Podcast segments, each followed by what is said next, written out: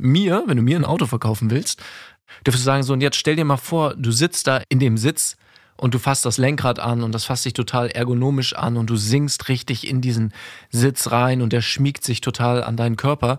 Das triggert mich zum Beispiel viel mehr. Klar möchte ich auch, dass sowas gut aussieht, aber wie es sich anfühlt, ist mir noch wichtiger. Bloody Monday. Oder wie du deinen Montagmorgen und damit dein ganzes Leben transformierst.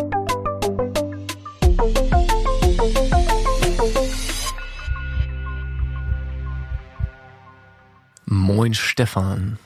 Hallo Jakob.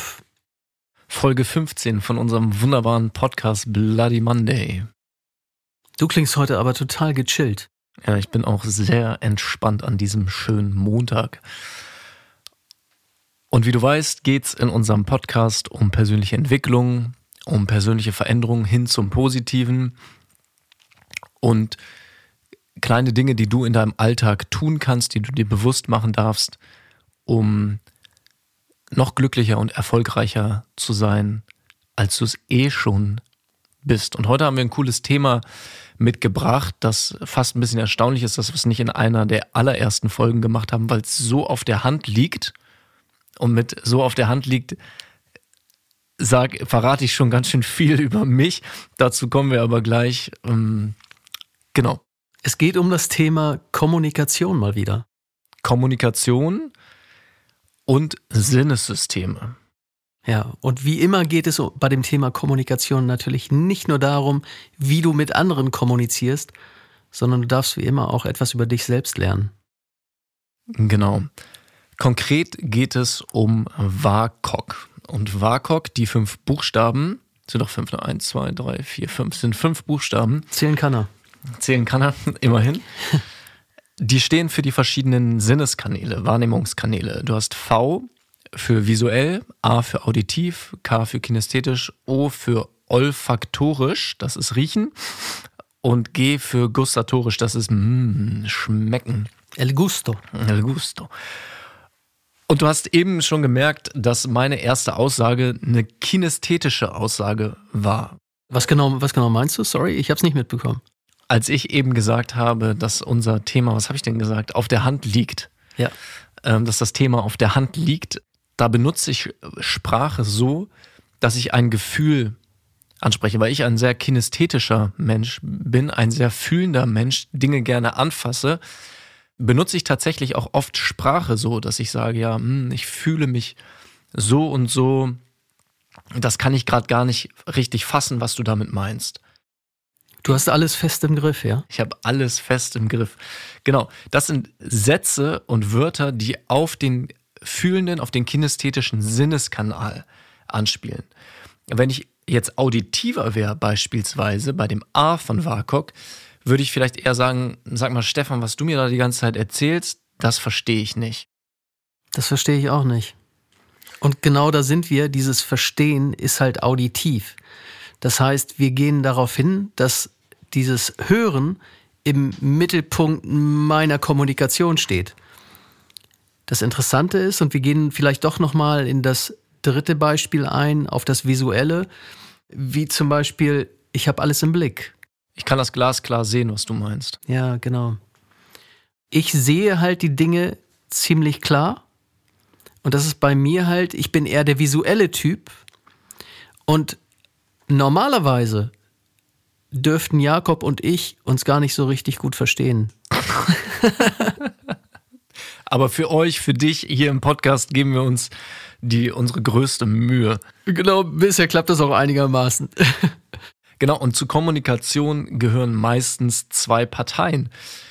Und oft ist es so, dass Menschen ein präferiertes Wahrnehmungssystem haben. Natürlich sprechen alle auf allen Ebenen, weil du ja auch die meisten von uns zumindest mehrere Sinne haben.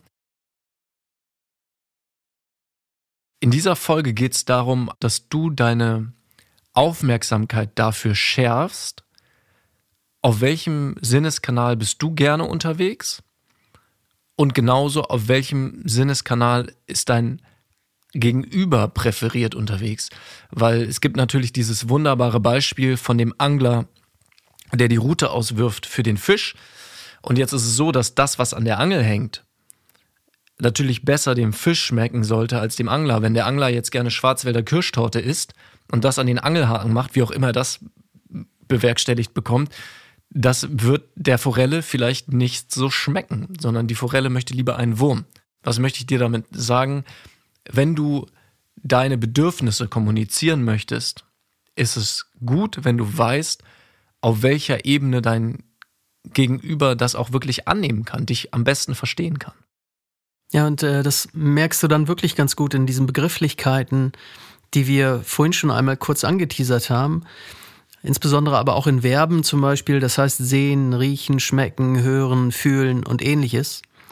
Und ähm, wenn Jakob halt in seinem Kanal unterwegs ist und er sagt, er fühlt besondere oder spezielle Dinge nicht, dann darf ich natürlich auch in genau seinem Kanal, wenn ich bei Jakob irgendetwas erwirken will, tatsächlich eine Frage stellen oder ich darf argumentieren in dem jeweiligen Kanal.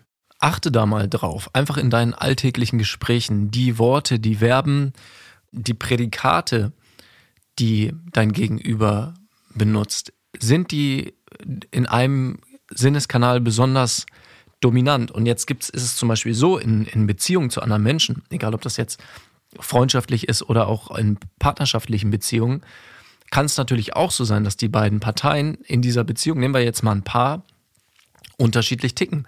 Sagen wir mal, er ist total visuell und sie ist total auditiv. Das bedeutet, ihr ist es vielleicht ganz wichtig gesagt zu bekommen, ich liebe dich. Und ihm ist es aber wichtig, das zu sehen. Keine Ahnung, indem er Geschenke bekommt. Ein Blumenstrauß. Jetzt bekommt der Mann noch die Blumen, oder? Indem der Mann die, die schönen Blumen bekommt. Genau. Und der, der Mann, der ja aber selber dann visuell ist, dann vielleicht der Frau irgendwie ein Geschenk macht oder die Wohnung aufräumt, damit die Wohnung besonders schön aussieht, um darüber seine Liebe auszudrücken, die Frau in diesem Beispiel das aber gar nicht so wahrnimmt, weil es ihr einfach wichtig ist zu hören, dass, dass sie geliebt ist, dass sie, genau, ja, und das ist es halt. Also, wenn, wenn Jakob und ich jetzt in einer Beziehung wären, dann ist es halt dieses Kinästhetische, was Jakob vielleicht dann eher im Fühlen mitbekommt. Also dürfte ich ihm hin und wieder einfach mal irgendwie kurz berühren. Das mache ich natürlich auch hier regelmäßig, damit er auch funktioniert. Ja, du könntest mich einfach mal wieder in den Arm nehmen, Stefan. Machen wir gleich im Anschluss.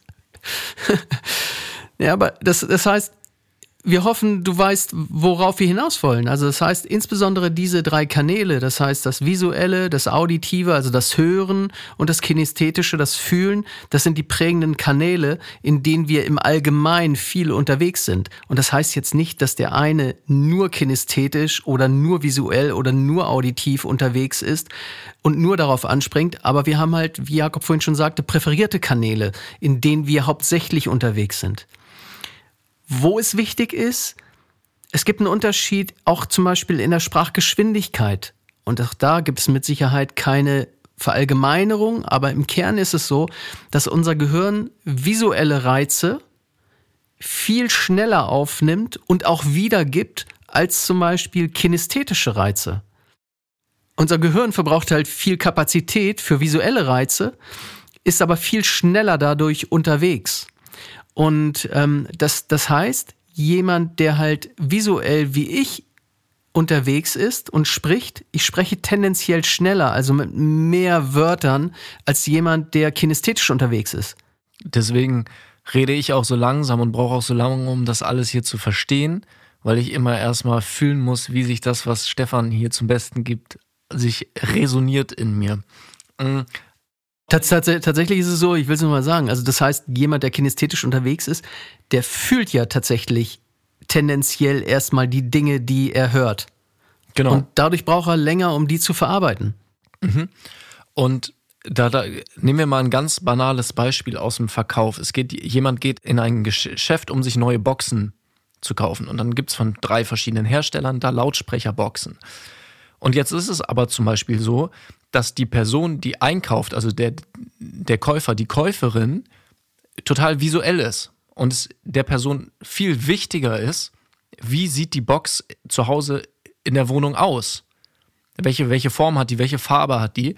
Und der Verkäufer, der aber total audiophil ist, fängt dann an darüber zu reden, irgendwie ja und hier hast du noch mehr noch mehr Höhen ab irgendwie 10k und drunten der Subbass ist total perfekt. Und wenn du hier im Raum verteilt sich dieser Klang viel besser, was die visuelle Person bei dieser Kaufentscheidung vielleicht überhaupt nicht juckt, weil es ihr klar soll darf die Box gut klingen, aber der, das Verkaufsargument wäre, hier hast du eine total stylische, irgendwie minimalistische Box, die sich total in dein Wohnzimmer einschmiegt und viel, viel besser aussieht als die anderen. Und also sowohl im Verkauf wie natürlich auch in anderen Gesprächen darfst du da, wir sind wieder bei dem Fisch und dem Angler, auf den Kanal eingehen, den dein Gegenüber braucht, nicht der, der dir vielleicht am nächsten liegt. Ja, und das ist ein schönes Beispiel. Ich selber, ich komme ja aus dem automobilen Bereich und wenn wir über Autos sprechen, dann sind wir oft so, wenn wir dem anderen ein Auto verkaufen wollen, verkaufen wir dem anderen das Auto so, wie wir es kaufen würden. Darum geht es in der Kommunikation nicht, sondern es geht immer darum, wie der andere etwas kauft und mit welchen Denkprozessen, mit welchen visuellen Prozessen er tatsächlich etwas kauft und was ihm wichtig ist. Also genau das, was Jakob eben schon sagte. Der sieht vielleicht halt irgendetwas, irgendwo stehen, also visuell, und dem ist es gar nicht so wichtig, wie der Motor klingt oder wie sich das Leder oder der Stoff anfühlt, also von der Haptik oder ähnliches. Da gibt es natürlich riesige Unterschiede. Und da darfst du natürlich, wir bleiben jetzt mal beim Beispiel von dem Auto, genau drauf eingehen. Wenn du merkst, als Autoverkäufer, dein Gegenüber ist total visuell, dann kannst du das ja auch sagen. So, und jetzt stellen sie sich oder stell dir jetzt mal vor, wie du entspannt an einem sonnigen Sonntag in deinem neuen Auto über die Landstraße fährst und dann parkst du den mal am Rand, um mal kurz ein paar Sonnenstrahlen zu genießen und du siehst von außen, wie das Auto glänzt und diese elegante Form von diesem Auto, was so eine Person total ansprechen würde. Eine kinesthetische Person vielleicht sagen würde, ja, pff, sieht gut aus, aber juckt mich nicht. Und der Person dürftest du dann mir, wenn du mir ein Auto verkaufen willst, dürftest du sagen, so, und jetzt stell dir mal vor, du sitzt da in diesem, in dem Sitz und du fasst das Lenkrad an und das fasst sich total ergonomisch an und du sinkst richtig in diesen Sitz rein und der schmiegt sich total an deinen Körper. Das triggert mich zum Beispiel viel mehr. Klar möchte ich auch, dass sowas gut aussieht, aber wie es sich anfühlt, ist mir noch wichtiger. Und du kannst dir vorstellen, wie das halt bei einer Person wäre, die sehr auditiv in diesem Kontext ist. Und natürlich darfst du auch bewusst alles bespielen. Und es geht hier jetzt auch nicht konkret um Vertrieb, um Verkaufen. Nur wenn du deine Ideen anderen Personen verkaufen möchtest, einfach weil du dich mitteilen möchtest, ist es ja eins zu eins das Gleiche. Ja, und ähm, um da nochmal drauf äh, einzugehen, es gab ja auch diesen oder gibt ja auch diesen olfaktorischen, also den, die Riechkomponente. Und ich weiß nicht, ob du mal in den verschiedenen Automarken tatsächlich mal den Innenraum, ob du mal reingerochen hast. Und da geben die Autohersteller ja extrem viel Geld für aus, dass jedes Fahrzeug irgendwie auch ein spezielles Geruchsmuster hat. Abgefahren, habe ich noch nie von gehört. Jetzt weißt du es. Jetzt weiß ich's. Ich weiß nur, ich habe mir irgendwie, ich wollte letztens mein altes Auto verkaufen und dann habe ich mir, kennst du diese Tannenbäume, die so unfassbar stinken, diese Chemiedinger? ja. Und dann habe ich mir davon einen gekauft, um das mal wieder ein bisschen fresh zu machen. Und da ziehst du ja aber immer diese, diese, das ist ja in so einer Plastiktüte, die du so ein Stückchen runterziehst, damit ein bisschen Aroma sich verteilt und ich wusste das nicht, weil ich das vorher noch nie gemacht habe. Habe die ganze Plastiktüte abgezogen, dass der ganze Baum direkt von, also direkt, als ich ihn gekauft habe, in meinem Auto hing. Und dann hat sich so krass dieser Geruch verbreitet, dass meine Augen angefangen haben zu tränen, weil es einfach so ein chemisches, chemischer Stoff im Auto war. Ich dachte vor Freude. ja, nicht ganz. naja, also, aber anderes Thema. Genau. Du darfst da gerne drauf achten, bei dir selber, beobachte dich, beobachte dein Gegenüber und spiel damit auch hier, ne, hab Spaß, spiel damit rum und auch guck mal eine Aussage, die du treffen würdest. Wie würdest du sie treffen, wenn du das bewusst auditiv betonen würdest oder besonders kinästhetisch? So, welche anderen Wörter würdest du benutzen? Ganz viel Spaß damit. Das ist ein toller Spielplatz und Check das wirklich mal bei, bei deinem Partner, bei deiner Mutter, Schwester, Bruder, keine Ahnung. Check das mal aus, wo die unterwegs sind, ob es da Unterschiede gibt. Ja, cool. Und da in das Thema und ein bisschen weiter gehen wir nächste Woche auf jeden Fall noch. Ähm, ich freue mich jetzt schon drauf. Bis dann. Ja, bis dann. Ciao.